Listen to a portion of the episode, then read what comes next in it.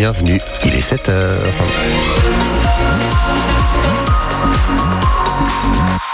Les infos donc avec Guy Descharpin et aucune difficulté de circulation à vous signaler ce matin.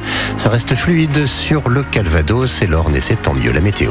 Elle sera plutôt agréable malgré quelques nuages en début de soirée. Température fraîche par contre ce matin 1 à 3 degrés.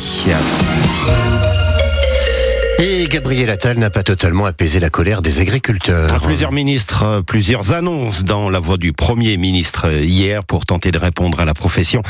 Fortement mobilisée toute la semaine avec euh, ses nombreux barrages un peu partout en France. Alors il a évoqué une simplification des normes.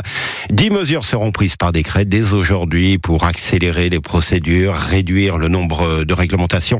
Sur la loi Egalim, Gabriel Attal annonce un renforcement des contrôles auprès des industriels. Trois entreprises pourrait être lourdement sanctionné parce qu'elle ne respecte pas cette euh, loi qui euh, doit permettre aux producteurs d'être payés au juste prix.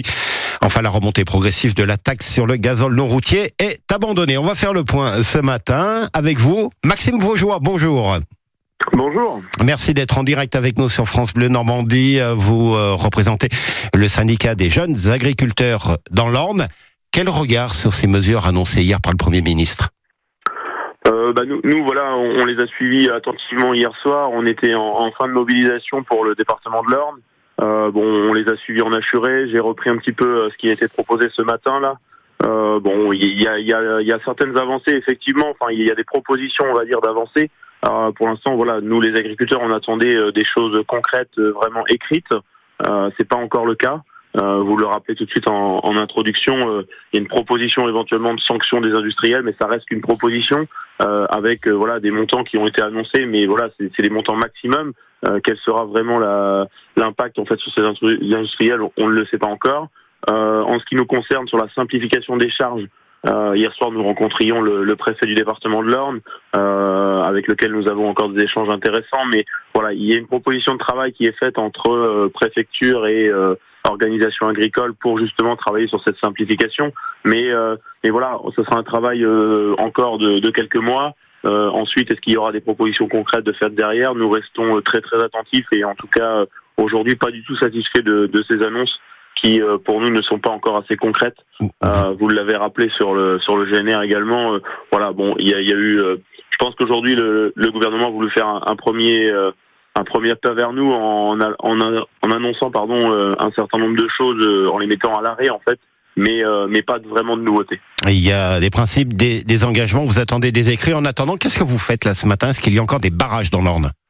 Euh, non, donc pour l'instant, donc nous sur le département de l'Orne, on a fait, euh, on est plutôt sur euh, trois jours d'action cette semaine. Donc mercredi sur l'usine Lactalis, on était sur l'usine Lactalis avec les éleveurs normands, donc en blocage, en, en, demandant la pleine application de la loi EGA pour les entreprises agro-industrielles. hier, pardon, jeudi et vendredi, nous étions en barrage filtrant, blocage autoroute sur les sites de C et de Flair. vendredi aussi opération escargot sur la nationale 12 euh, depuis Mortagne vers Alençon. Mais là, pour ce week-end, vous appuyez sur le bouton pause ou sur le bouton stop pour vous arrêter? Non, on a simplement appuyé sur le bouton pause. Euh, voilà, euh, vous le savez, on est dans une région d'élevage. les agriculteurs ont aussi du, du travail à côté. il n'est pas toujours facile d'être mobilisé H24. on a voulu voilà faire un, coup de pression cette semaine. Euh, bon, c'est pareil, on fait attention au regard aussi que le concitoyen porte sur notre mobilisation. Euh, bon, on sait que quand on est présent en action sur les ronds-points, sur les autoroutes, on peut aussi gêner la circulation et le but, euh, voilà, est de garder l'opinion publique bonne. Euh, les gens aujourd'hui partagent notre cause, donc on veut pas non plus euh, stopper cet élan, on va dire, de générosité envers, envers les agriculteurs. Merci Maxime Vaugeois du syndicat des jeunes agriculteurs dans l'Orne et donc en direct ce matin sur France Bleu Normandie. Bonne journée. Merci à vous. Il est 7h04 du changement à la haute direction du mémorial de Caen. Avec le départ du directeur adjoint Bertrand Cousin, placé à sa poste par la mairie de Caen en septembre dernier. Il devait travailler aux côtés du directeur Kléber Haroul en vue notamment de l'année particulière du 80e anniversaire du débarquement. Bertrand Cousin retourne finalement travailler aux côtés de Joël Bruno. Kléber Haroul retrouve seul les pleins pouvoir à la tête du musée. Nous évoquerons ces tensions à la haute direction du mémorial de Caen tout à l'heure dans notre journal de 7h30. Le Stade Malherbe va tenter d'entretenir sa bonne dynamique. Six matchs en défaite depuis l'arrivée de Nicolas Sub comme entraîneur. Les Canets qui sont remontés à la cinquième place du classement et avec la possibilité de poursuivre, on l'espère, l'embellie en cas de succès ce soir contre le 16e de la Ligue 2. 3, un relégué euh, de Ligue 1 l'été dernier en grande difficulté pour l'instant euh, dans ce championnat. L'écart au classement est considérable, mais Nicolas Sub ne s'emballe pas. Il le reconnaît volontiers. Oui, la série est positive, mais son équipe a encore beaucoup de progrès à faire, estime-t-il, en qualité de jeu.